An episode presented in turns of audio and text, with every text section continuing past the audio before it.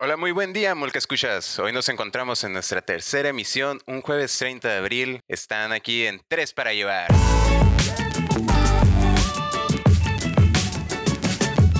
Y bueno, pues aquí nos encontramos con nuestro compañero Iván. Cuéntanos, Iván, ¿cómo estás? ¿Qué tal, Raúl? ¿Qué tal, amigos? ¿Qué tal, audiencia? Pues todo bien por acá, pasando la cuarentena, ya saben, ya que estamos ahorita en fase 3.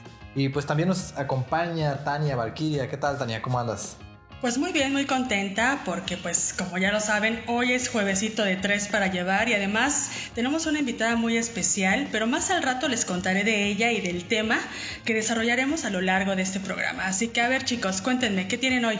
Pues fíjate que yo hoy me estoy tomando una cerveza mientras grabamos esto y de hecho, oh. tomando de buenas, les voy a proponer lo siguiente, si tú digamos Raúl, si adivinas dos de tres este, preguntas que te voy a hacer, te voy a invitar a una cerveza de estas que me estoy tomando. Tienes que adivinar de qué cervecería es, cuál es el estilo y cuál es el nombre de la cerveza. Uh, vamos a ver, vamos a ver. Hoy que es Día del Niño, yo creo que has de haber ido a Chiquilla y te has de haber oh. comprado una lager y debe ser una meta. Mm, latinaste a que es una cerveza de chiquilla, pero el estilo es una doble IPA y el nombre ah. es una Alpha Strong. Sorry, bro, quizás en la siguiente. Vaya, demonios. Mm. pero a ver, platícanos, Tania. Cuéntanos, Tania, ¿qué vamos a. qué sorpresa tienes para nosotros hoy? Tenemos una invitada especial, como se los dije hace ratito, que nos va a hablar acerca de ¿Qué comen tus emociones? Ella es Sheila y es colaboradora de revista Molcajete, licenciada en psicología, pero bueno, qué mejor que ella hable de sí misma. Así que bienvenida Sheila, ¿cómo estás? Muchísimas gracias por acompañarnos. Y bueno, ¿qué nos tienes? A ver, platícanos de ti. Hola, hola chicos, ¿qué tal? Pues primero que nada, muchísimas gracias por la invitación. Eh, como bien lo dices, mi nombre es Sheila, yo soy psicóloga egresada de la Universidad Autónoma de Baja California, uh, orgullosamente cimarrona. Eh, y bueno, mi principal área de desarrollo es el área clínica, lo cual quiere decir que brindo orientación terapéutica, ¿no? Y uno de los campos en los cuales me enfoco es precisamente la psicología nutricional juntando dos de mis grandes amores, que es mi carrera y pues el amor por la comida, ¿verdad? Porque pues eso es tan bello. Eh, algo que sí eh, es necesario aclarar acá, ¿no? Porque seguramente estarán pensando, psicología nutricional y eso con qué se come, ¿verdad? La psicología nutricional busca eh, ver o estudiar lo que es la relación que tenemos con la comida, cómo esta relación con los alimentos influye en nuestro estilo de vida. Y ahorita, pues, trabajando con la revista favorita de todos, la revista Molcajete, eh, con un blog llamado, titulado Sheila's Food, donde se pretende compartir un poquito esta visión con la intención de que podamos reflexionar cómo es nuestra relación con la comida y ayudarnos a tener mejores hábitos y calidad de vida. Muy bien. Órale, está súper interesante todo lo que nos comentas. Eh, de hecho, ahorita que mencionabas esto del, de pues, tus colaboraciones ahí con nosotros en la revista, eh, este último artículo que publicaste llevaba por nombre Alimentación en cuarentena, ¿no? Precisamente pues por toda la contingencia sanitaria ahorita que estamos atravesando. Eh, me interesa mucho si podemos retomar para empezar ahorita pues eh, la conversación contigo, el, tema que abordas ahí, ¿no? Sobre pues la importancia de nuestra alimentación mental y emocional, justo ahorita que estamos atravesando un, periodo extendido de encierro en el que eh, emociones como la ansiedad y, o, sobre todo yo creo la ansiedad, ¿no? Que luego nos dan. Este, y ah, mencionabas esto del virus de la productividad. ¿Qué es que nos puedes contar un poco sobre eso? Sí, claro, justamente hace un par de días que, sale este, este artículo y precisamente es la parte 1 de 3 y tiene por título, como bien lo dices, alimentación en cuarentena. Ahora, esto seguramente dará varias ideas porque algo que he notado mucho entre publicaciones y demás es que de pronto hay mucha tensión por esta situación de, ay, es que estoy comiendo demasiado, voy a salir rodando de la cuarentena o estoy atacando el refri a cada rato y ya deténganme, ¿no? Pero en realidad eh, al final esto es algo más complejo, ¿no? Y la intención de, de, este blog es precisamente abarcarlo desde un punto de vista integral, que viene a partir de que si bien sí es verdad que esto es de pronto preocupante el caer en el exceso de, de comer y demás, pues es al final un reflejo de otros procesos que también ocurren en nosotros, ¿no? Que va a partir de una cuestión emocional, una cuestión también del pensamiento. Y en, este, en esta primera... ¿Sí? Ah, perdón. ok, justamente esa es una pregunta, ¿no? ¿Cómo es que las emociones tienen que ver con la comida, ¿no? ¿Por qué a veces nos damos estos atracones o por qué a veces sentimos esta necesidad de estar comiendo cuando nos sentimos muy felices o tristes o, deprimidos, ¿no? ¿Qué tiene que ver realmente la emoción con, con la comida, ¿no? Porque precisamente pues nos damos esos atracones, pero no, no en comida sana, ¿no? Sí, mira, lo que pasa es que al final la respuesta de comer compulsivamente viene como un distractor a veces, en otras ocasiones viene a ser que estamos buscando pequeños momentos de placer. Al final, la relación que tenemos con la comida puede reflejar muchísimas cosas. Es bien impresionante el podernos dar eh, cuenta de que elementos como qué como, cuándo lo como, con quién lo como, en qué momento, puede reflejar mucho de mi personalidad y de mi historia de vida. Y que al final es, como les decía, una respuesta a situaciones que a veces no estoy manejando, no alcanzo a percibir.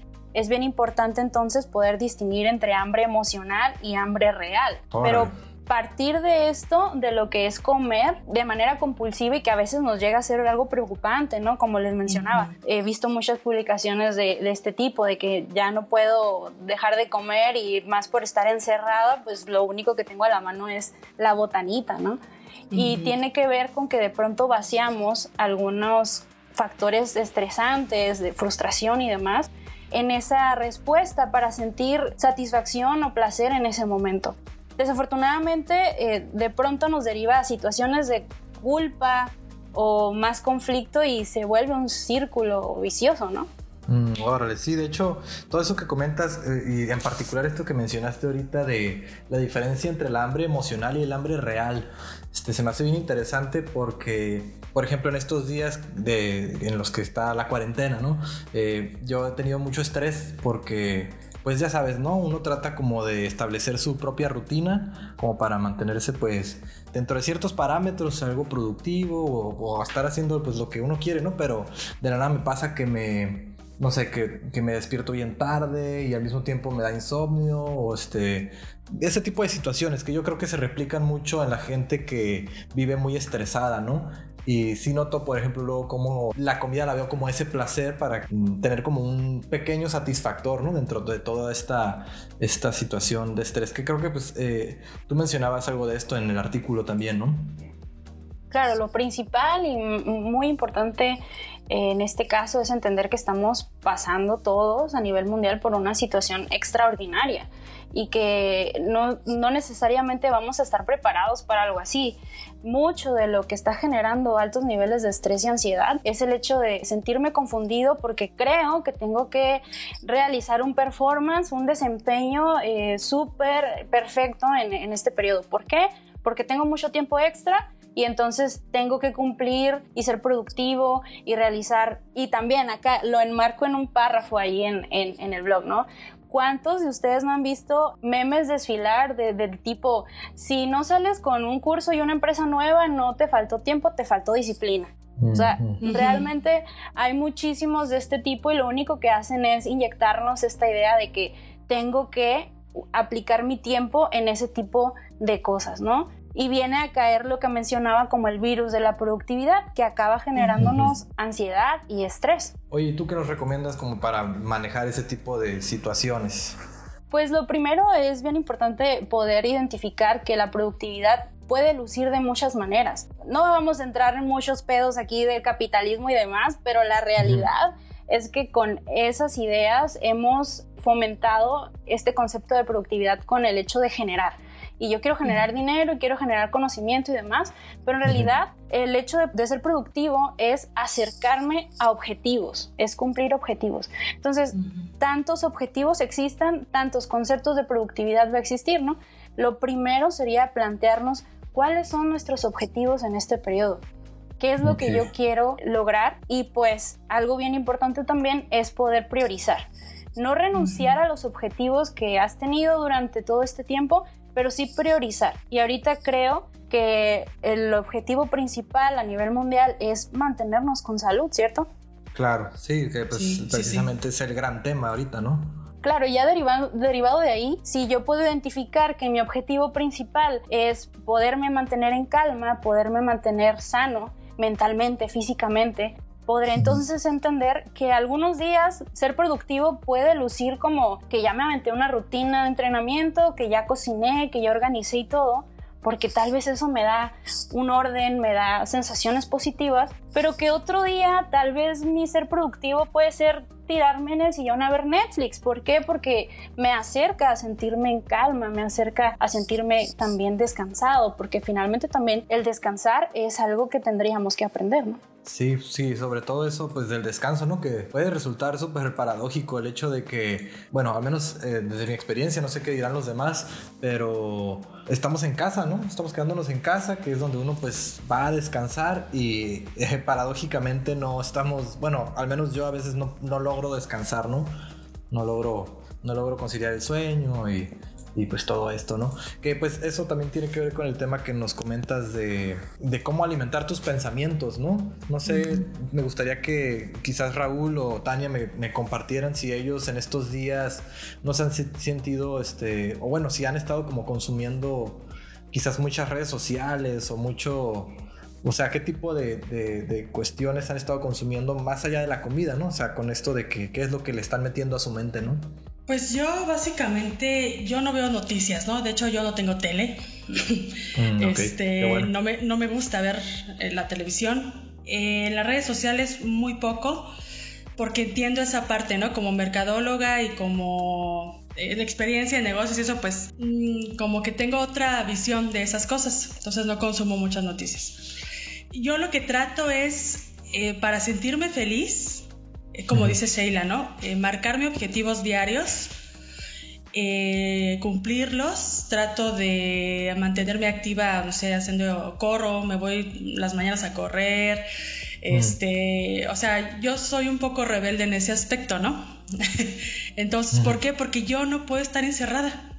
O sea, no puedo, yo, yo ahí sí, porque ahí sí, yo me siento como deprimida, pues. ¿No?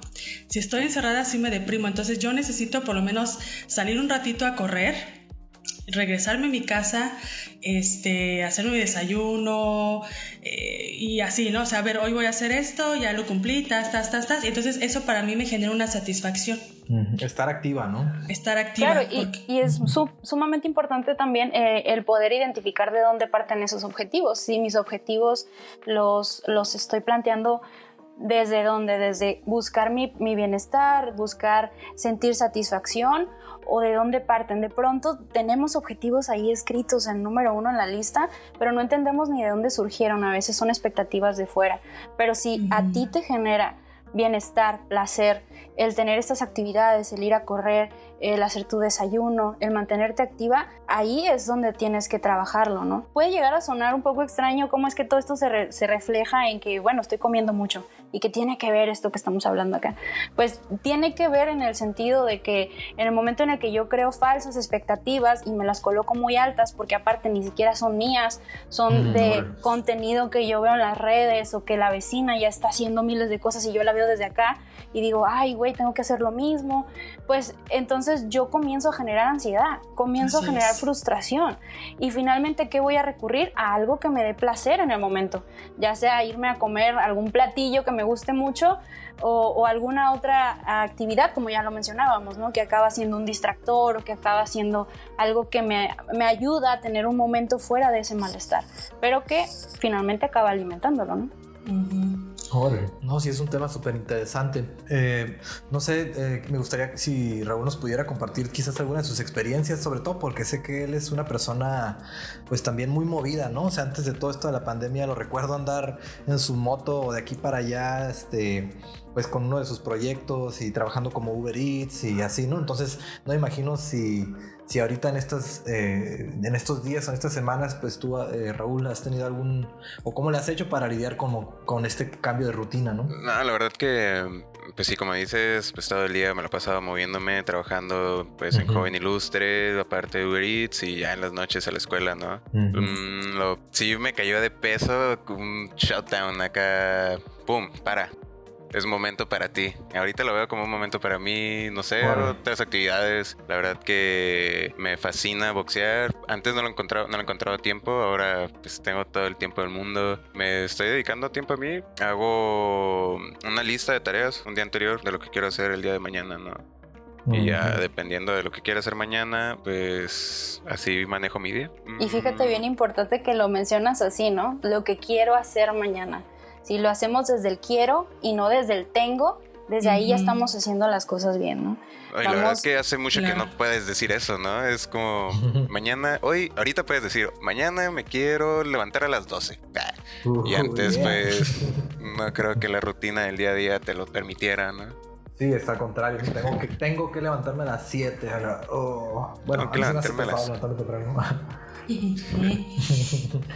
esto que comenta Raúl se me hace muy interesante porque esto de como poder hacer tu propia lista de, de, actividades y, no este, agobiarte como por no tener un plan este, quizás tan a largo plazo, ¿no? Sobre todo ahorita pues que todo está cambiando tan rápido. Yo creo que está súper bien eso de como tener una lista de tareas para mañana, pues o sea, no estar planeando de aquí a julio, pues porque no sabemos qué va a pasar para julio, ¿no? Y es que es la incertidumbre lo que genera muchísima ansiedad. Sí, y por ende, pues nos va a llevar a, a, tener estas conductas, ¿no? De empezar a comer y atacar el refri a cada rato.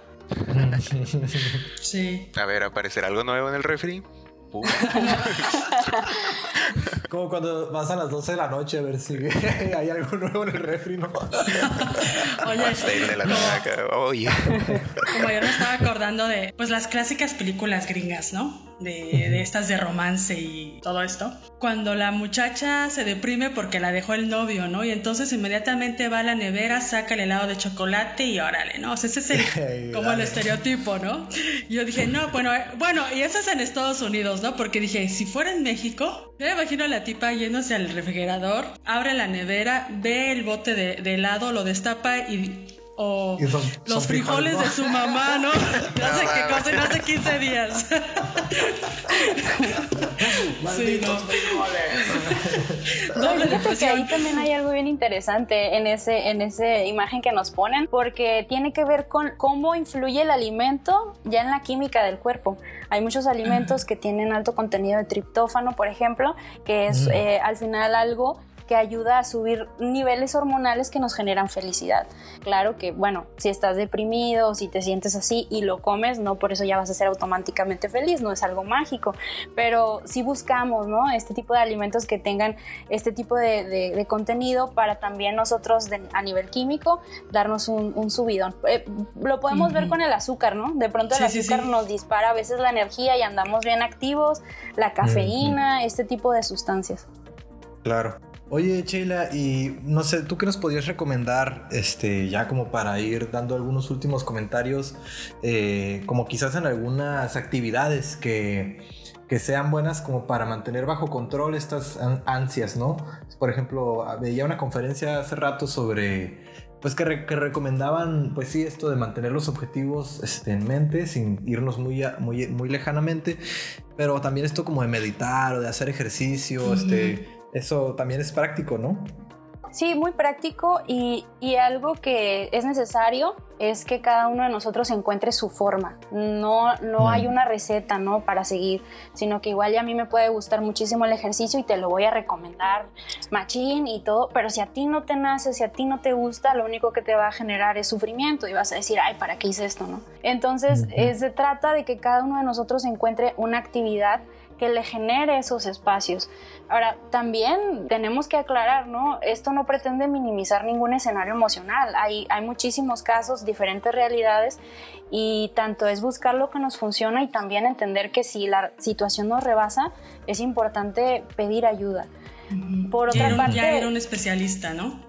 Sí, claro, es, es, eh, un especialista y también eh, pedir ayuda a algún familiar, algún amigo, que alguien más, poder compartir la información pues, para que nos, nos orienten. Eh, pero sí, básicamente poder acudir con un especialista que, que, nos guíe en estas situaciones, porque les repito, no todos vivimos las mismas realidades y eso también hay que entenderlo. Pero dentro de las actividades que mencionas, hay algo curioso, esto de hacer ejercicio o de meditar tiene que ver mucho con estar en contacto con mi cuerpo y que es escucharlo. Si yo escucho mi cuerpo, es más fácil tener una buena comunicación con él. Si escucho mis emociones, si escucho mis pensamientos. Meditar no es otra cosa que eso. Poderme escuchar y entonces dejar de pelearme conmigo mismo, que a veces por eso acabamos en estas conductas también que nos hacen huir de nosotros y de esas emociones porque no las confrontamos o no las entendemos. Entonces, una de esas prácticas como la meditación, el ejercicio, es muy bueno para poder irlas entendiendo.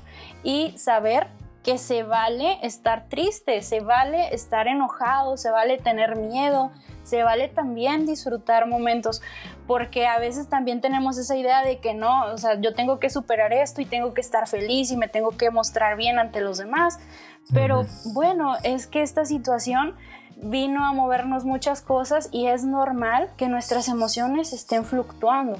Hay que entenderlas para entonces poderlas trabajar. Así es, yo por eso soy bipolar pues. para tener de todo un poco.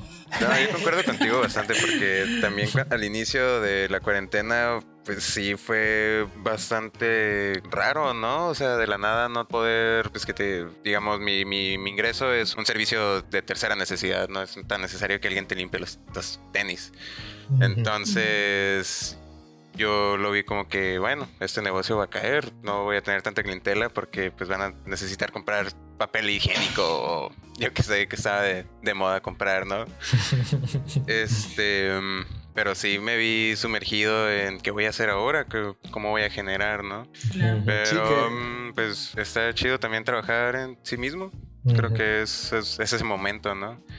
No creo que exista otro momento en el que la vida te diga, detente, Ojalá, ojalá nosotros aprendiéramos a, tomar esas pausas, ¿eh? Y no esperar a que la vida nos ponga en estas situaciones. Nos ponga una pandemia. una pandemia, pandemia 2025.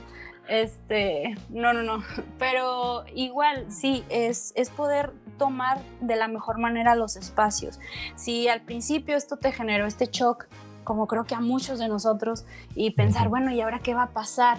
Es normal que actuemos con miedo, que tengamos esta incertidumbre, es normal. Y si nosotros nos ponemos a negar esa emoción y decimos, no, no, no, es que tengo que tener todo bajo control. El buscar el control es rigidez y eso no nos permite fluir. Por ende, no nos permite soltar esa emoción, porque las emociones tienen una función. Entonces, si el miedo llega, pues es para alertarte de algo, es para prepararte para algo. Si tú lo bloqueas, no se va a ir, ahí se va a quedar. Entonces, es bien importante eh, por esto estarnos escuchando, estar en contacto con nosotros, entender que estas emociones son reales, están ahí y ver qué función tienen para que entonces hagan su trabajo y podamos simplemente seguir fluyendo. Y es que si uno está bien, o sea, vamos a poder ofrecer a los demás pues ese bienestar, ¿no? O sea, por eso se me, se viene a la mente la frase esa de que tú eres, tú eres lo que comes, ¿no? Quizá por eso, porque como tú, depende cómo estés de tus emociones, se te va a antojar ciertas cosas, no sé, ¿no? Entonces, pues sí es cierto, tú, tú, eres, tú reflejas, ¿no? Tu cuerpo, tu salud, tu forma de ser, etcétera, ¿no? Todo va como que, todo como que es integral. Claro, y vamos abarcando la primera parte. Las siguientes partes vienen del blog, me refiero, vienen a hablar de, eso, ¿no? Que mencionas, por una parte, la cuestión de las emociones, poder sentirnos bien, entender de dónde surgen estas emociones, cómo escucharlas. Y la, y la tercera parte, esto del cuerpo que mencionas, que sí, al final es un reflejo de nosotros. Algo que me gusta, me gusta tener como mantra es que mi cuerpo es el reflejo de mi alma, ¿no? Y de esta manera es no pelearme con él, sino aceptarlo y entender que tanto yo cultive mi alma, tanto mi cuerpo lo va a reflejar. Un buen ejercicio que se puede hacer también, y los invito a que se tomen un minuto para, para reflexionarlo, es que se planteen qué tan nutritivas les resultan sus redes sociales, sus interacciones actuales, eh, y su propio diálogo consigo mismo, ¿no? De pronto podemos llenarnos eh, de muchas cosas negativas que alimentan nuestros pensamientos negativos también en nuestras redes sociales o tener eh, ciertas relaciones que nos generen estrés o que nos hagan sentir en conflicto. Entonces ahorita es plantearnos esto, ¿qué tan nutritivo nos resulta para entonces entender cómo podemos actuar al respecto? No, pues súper buenos consejos los que nos das, Sheila. Esperemos que, así como a nosotros, estoy seguro que nos van a ser muy útiles, también este, a nuestra audiencia les gusten mucho, ¿no? Pues bueno, con esto llegamos yo creo al cierre de, esta tercera emisión. No sé si los este, amigos quieren compartir algo. Este, yo quisiera eh, agradecerte, Sheila, por darnos esta oportunidad pues, de, escucharte como especialista. Eh, también quería compartir eh, pues, datos, tus datos de contacto, ¿no? En dado caso de que a alguien este, le gustaría este, saber un poquito más de lo que nos platicaste hoy, para, pues, no sé, quizás este, iniciar contigo algún tipo de terapia o algo así, ¿no? Bueno, tengo aquí tus datos de contacto de correo que es ps.sheilacab. Sheila con S, H, E, Y, L, A. Y de ahí C, A, B. Arroba hotmail.com. Pues ahí cualquiera puede escribirle un correo a, a, Sheila. Pues para seguir eh, conociendo más del tema que, que platicamos hoy. No sé, chicos, si tienen algún comentario final. Pues sí, pues nada más ah, igualmente agradecerle a Sheila la, visita aquí a Tres para Llevar. Este, como dice, ¿no? ¿no? No hacer caso a las, a las noticias eh, de las redes, no todas, ¿no? Mejor vayan con especialistas porque es muy importante, ¿no? Y que no se pierdan nuestro próximo podcast porque nuestro invitado especial es un financiero y nos va a hablar de la administración del capital del trabajo en las medianas y pequeñas empresas del sector gastronómico. Mm, que va a caer súper bien ahorita para estos tiempos de crisis, ¿no? Así es.